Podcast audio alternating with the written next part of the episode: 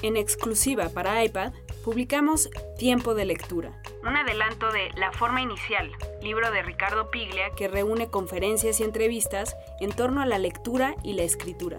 Eduardo Rabaza, editor del libro, habla sobre el autor bonaerense. Ricardo Piglia yo creo que es uno de los principales narradores hispanoparlantes del siglo XX. Eh, tiene novelas fundamentales como Plata Quemada, pero además yo creo que tiene una, una doble condición que me parece que se plasma muy claramente en este libro que nosotros publicamos, que es además de un gran narrador, yo creo que es de los escritores que más y mejor han teorizado sobre la literatura.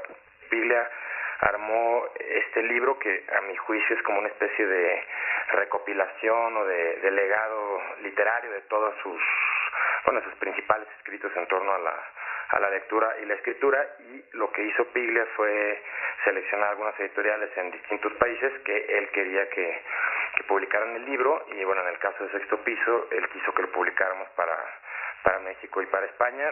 Una como constante que yo encuentro todo el libro es, como te digo, esta especie de carta de amor de Piglia a la, a la literatura y, en mi opinión logra darle la vuelta a ciertas ideas preconcebidas o lugares comunes que tenemos. Por ejemplo, hay una parte que me pareció fundamental, que de hecho la, retomamos en la contraportada, eh, la voy a citar.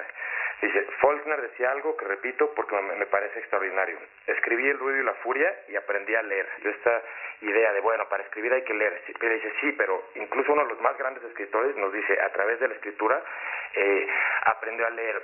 Por ejemplo, otra cosa que me, que me gusta mucho es que se aborda el tema de, mm, de los libros electrónicos, ¿no? Del cambio en, los, en las formas de leer, es decir, que ya no necesariamente la lectura está vinculada al objeto tradicional que es el libro.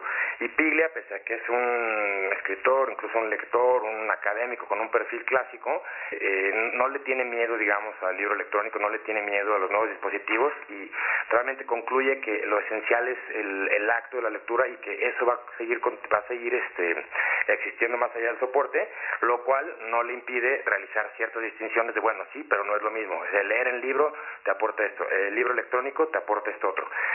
Y pues un último punto que quizá resaltaría, porque es un libro muy, muy eh, vasto, pero es una guía de lectura formidable, es decir, si uno simplemente se pusiera a anotar los libros que aquí recoge Pila, como los libros que lo han marcado a él, incluso que uno se fijara en ciertos ángulos o ciertas claves de lectura que Pila proporciona, es una clave de lectura inmejorable, es como una especie de paseo literario, en mi opinión, por una de las mentes más lúcidas de, de nuestro tiempo.